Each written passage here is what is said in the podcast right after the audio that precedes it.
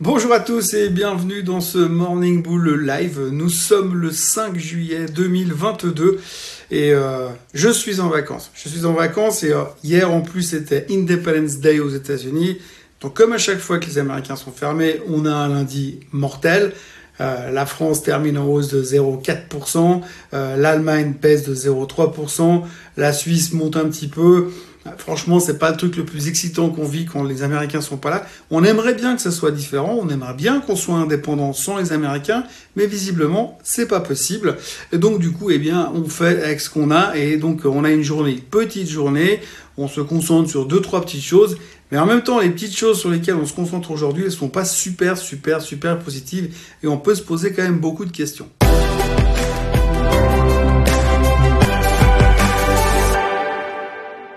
Alors déjà, si on regarde ce qui s'est passé un petit peu hier en Allemagne, euh, en, Allemagne, on a eu le trade balance en fait. Et hier, on s'est rendu compte que sur le trade balance allemand, eh bien, c'est en train de s'effondrer. Alors l'Allemagne a toujours été très connue pour avoir une, balance extérieure très solide, euh, un pays exportateur qui fonctionne très bien. Et là, tout d'un coup, eh bien, ça s'effondre. Pourquoi? Parce que l'Allemagne est complètement dans la, excusez-moi du terme, dans la merde à cause de ses problèmes d'importation de gaz. Donc on a euh, l'Allemagne qui est en train de partir en sucette au niveau importation-exportation qui est dans une panade assez monstrueuse au niveau du gaz, et on ne sait pas trop comment on va s'en sortir. Et puis de l'autre côté, eh bien, euh, vous avez toujours ces tensions sur le pétrole, vous avez toujours ces tensions sur les marchés en général, de toute façon, puisqu'on ne sait pas du tout où on va pour le moment. Mais en tous les cas, comme les Américains n'étaient pas là, on s'est concentré surtout euh, sur les quelques nouvelles économiques qu'on avait. Alors d'un côté, vous avez 130 euh, 000 barils qui ne sortent plus euh, de Norvège, puisqu'il y a des champs pétrolifères où il y a des grèves là-bas. Donc du coup, ça a donné un coup de boost à Total, parce qu'ils gagnent plus d'argent. Mais en tout cas, des grèves, 130 000 barils qui sortent en moins.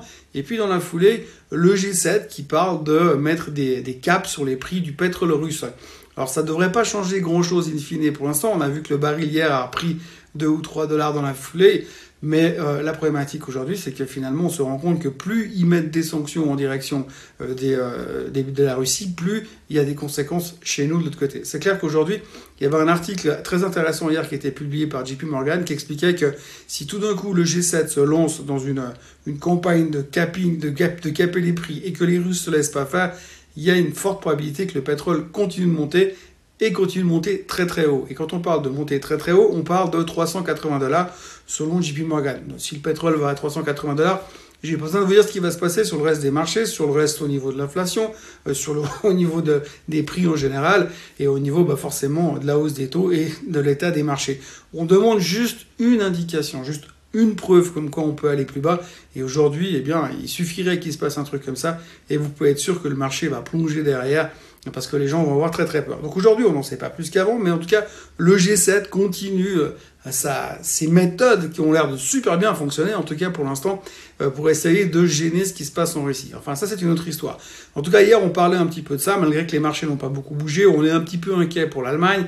On a vu certains titres qui sont fait démonter ces derniers temps. La France s'en sort bien parce que Total aujourd'hui nous permet d'aller plus haut, mais bon. Mais bon, sans les Américains, de toute façon, on ne fait pas grand chose. Donc on ne fait pas grand chose et on continue à se concentrer globalement donc sur le pétrole, un petit peu sur les matières premières. Il y a une chose qui est assez intéressante à voir aussi, c'est qu'il y a un indicateur économique qui, qui, donne toujours une bonne idée de comment se comporte l'économie. C'est le cuivre. Et si vous avez le cuivre qui monte, ça veut dire que l'économie va bien.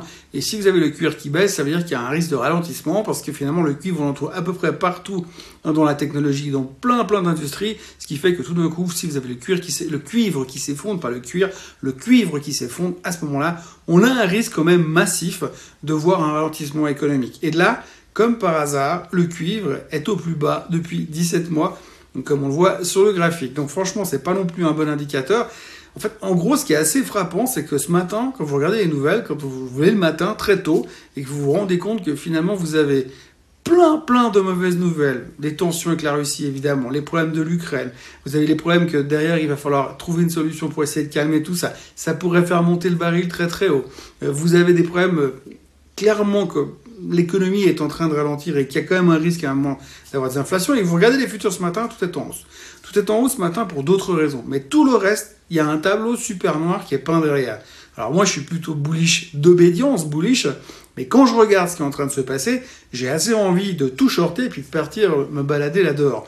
Donc en gros, la seule problématique qu'on a aujourd'hui, c'est que on est en train de se monter la tête avec des choses positives, comme celle dont je vais vous parler tout de suite, mais surtout, euh, on se pose même plus les questions sur les choses négatives. Quand je lis la masse d'infos négatives de la nuit et que je vois que ce matin les futurs sont en hausse et que tout a l'air d'aller pour le mieux dans le meilleur des mondes, je me dis quand même, on marche sur la tête. Enfin, on marche sur la tête ce matin parce que simplement, on s'autorise à penser dans les milieux autorisés que M. Biden pourrait revenir en arrière sur la thématique des tarifs douaniers en Chine. Donc backpedaling des États-Unis, après avoir mis des sanctions sur les Chinois parce qu'ils sont méchants les Chinois, eh tout d'un coup on revient en arrière parce que ça nous arrangerait quand même bien que les matières premières diminuent et que tout ce qui vient de Chine soit un peu moins cher, moins cher et que tout ce qui vient de Chine soit un peu moins cher et que donc l'inflation puisse un tout petit peu diminuer, euh, surtout que si le pétrole va à 380, autant qu'on arrive à faire des rabais sur l'inflation dans d'autres régions.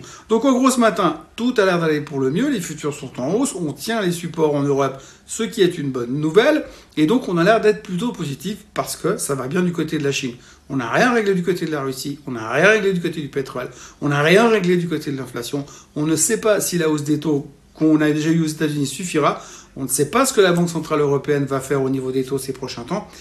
Mais ce matin, on est positif. Alors bon, on va prendre ce qu'on a et puis on va se dire que tant mieux si on est positif eh ben ça a qu'à continuer comme ça. Donc aujourd'hui, très très peu de nouvelles, très très peu d'informations. Tout le monde est concentré sur la Chine ce matin. Pourtant, on a déjà oublié tout ce que je viens de vous raconter sur un éventuel pétrole à 380. Alors on va pas peindre le diable sur la muraille, hein, mais si le baril il va à 380, ça risque d'être moyennement drôle quand même. Voilà, donc ce soir, les Américains vont ouvrir. Cette nuit, on aura de nouveau pas mal d'informations, pas mal de news.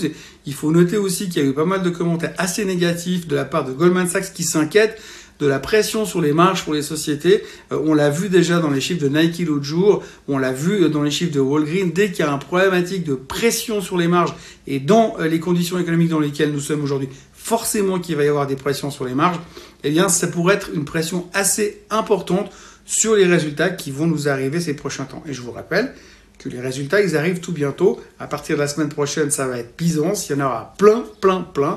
Et on aura vraiment l'occasion de s'amuser beaucoup sur les éventuelles pressions sur les marges.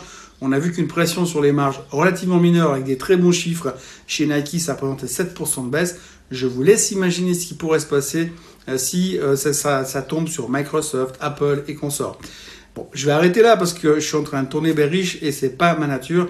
Et après, je vais probablement faire un malaise. Donc, bref. En tous les cas, je vous remercie d'avoir été avec moi ce matin, comme d'habitude. Euh, je serai encore là demain matin et puis tous les jours de l'été, comme je vous l'ai promis. Enfin, dans la mesure du possible, si je me fais pas attaquer par un loup en forêt tout à l'heure. Et puis, euh, n'oubliez pas de vous abonner à la chaîne euh, Suisse Code francophone. N'oubliez pas de liker cette vidéo et n'oubliez pas de revenir demain matin à peu près à la même heure. Passez une très bonne journée. Bye bye.